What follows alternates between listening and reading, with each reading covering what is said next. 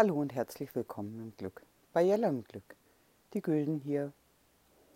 Ja, und heute möchte ich über ein Thema sprechen, da hätte ich gar nicht gedacht, dass es so aktuell ist.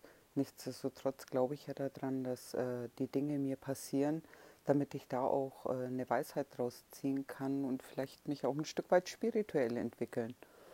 Nichtsdestotrotz äh, gibt es natürlich auch das Leben hier im Draußen und das beschäftigt mich und Corona beeinflusst auch mich und mein Leben.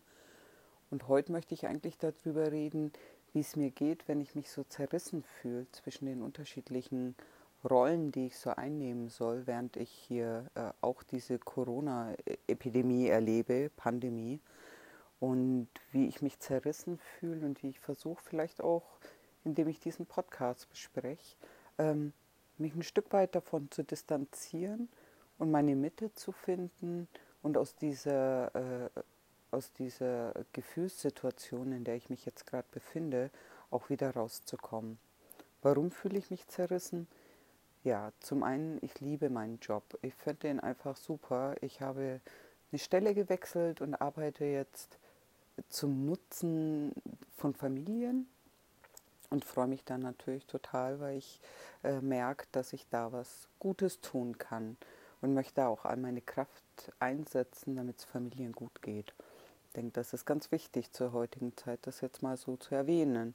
Und meine Stelle ist eigentlich auch gerade ausgelegt dafür, vorbeugend den Leuten Maßnahmen anzubieten, den Familien Maßnahmen anzubieten, dass sie ihr Familienleben bereichernd gestalten können und da immer wieder Energien draus ziehen und die Quelle äh, ihrer Energie auch daraus ziehen. Eine tolle Familie, die einen stützt und fördert und unterstützt und ähm, pusht und motiviert und liebevoll ist.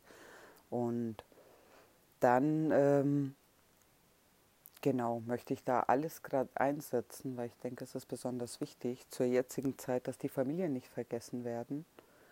Und zum anderen, wisst ihr auch, dass ich alleinerziehende Mutter bin von zwei Kindern und es zerreißt mir im Moment einfach so das Herz, seit sechs Wochen, sieben Wochen fast zu erleben, wie diese Kinder an diese Wohnung gebunden sind. Und äh, da ich jetzt angefangen habe, wieder zu arbeiten, sie auch auf mich verzichten müssen und ich da in einem riesen Konflikt mit mir bin, ob ich meinen eigenen Kindern gerecht werden kann die für mich natürlich an erster Stelle stehen, ich aber auch meiner Verantwortung und meiner Liebe zum Beruf irgendwie gerecht werden möchte und da niemanden hängen lassen will, bin ich in so einer Diskrepanz, dass ich heute den ganzen Tag schon denke, wie mache ich es denn? Wie mache ich es denn am besten? Weil natürlich gibt es auch die Möglichkeit, was heißt ja natürlich, ich habe hier das Glück, äh, in der Festanstellung zu sein, in der man mir auch anbietet, ähm, ja, erstmal mich freizustellen und dann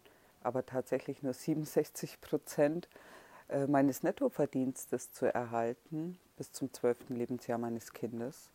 Da frage ich mich einfach, ich habe ein bald zwölfjähriges Kind und ein 13-jähriges, ein Jungen.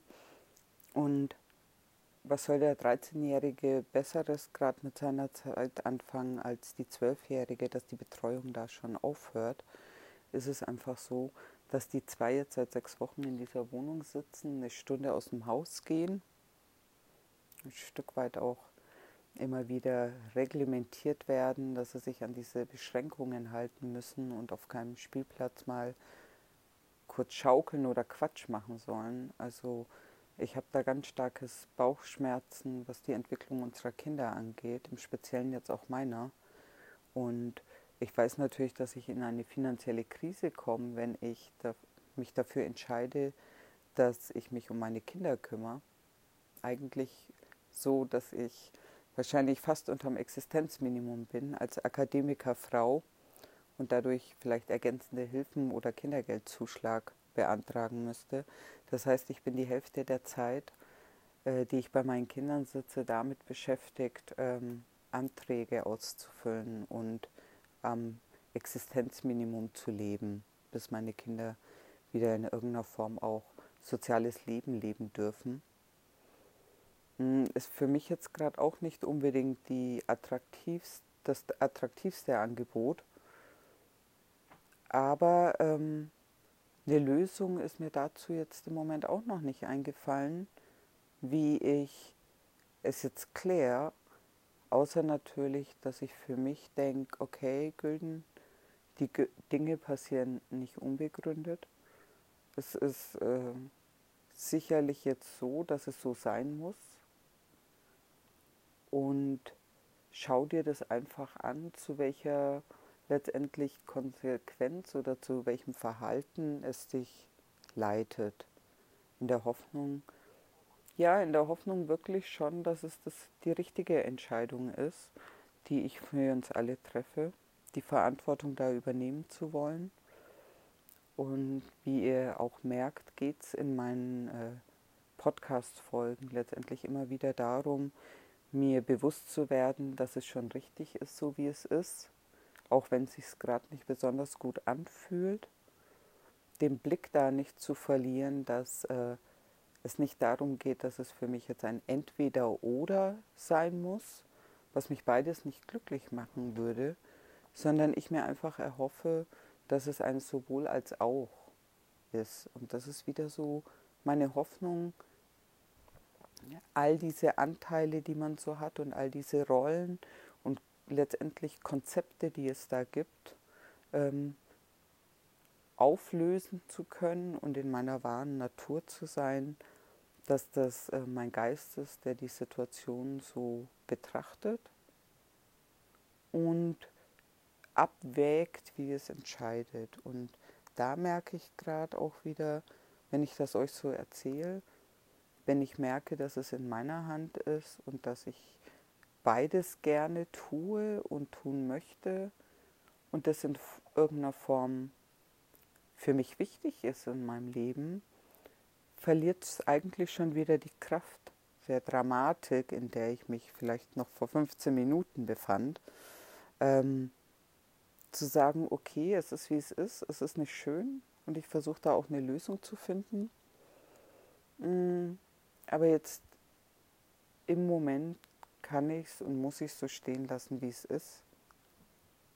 Und der aktuelle Podcast wird auch tatsächlich aufgenommen nach einem langen, langen Arbeitstag, in dem ich jetzt erst um 16 Uhr nach Hause gekommen bin. Die Kinder also bis 16 Uhr alleine waren. Sie hatten gleich Hunger. Es war also nicht mal ein Feierabendkaffee nach meiner Arbeit drin, sondern die Mutti hat sich gleich an den Herd gestellt und was zu essen gekocht.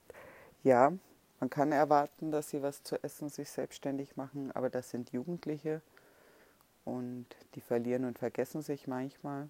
Man muss da schon auch ein bisschen gucken. Das geht nicht so einfach, dass man die in der Wohnung auf sich allein gestellt lässt, gerade in so einer verunsichernden Situation im Außen und habe ihnen was zu essen gemacht. Danach gab es ein Eis. Das ist ganz viel Liebe und Fürsorge im Moment, dass man sich gut um sich kümmert. Es gab ein Eis. Und so sehr ich sie auch den ganzen Tag vermisst habe, sind sie tatsächlich jetzt genötigt worden, unabhängig voneinander eine Stunde spazieren zu gehen, um ein bisschen frische Luft zu schnappen, damit wir dann das Abendprogramm einläuten können und versuchen, die Situation, so wie sie ist, einfach so normal wie möglich zu betrachten. In diesem Sinne hoffe ich, dass ihr einen Einblick gewinnen konntet, wie schwierig es im Moment für mich ist.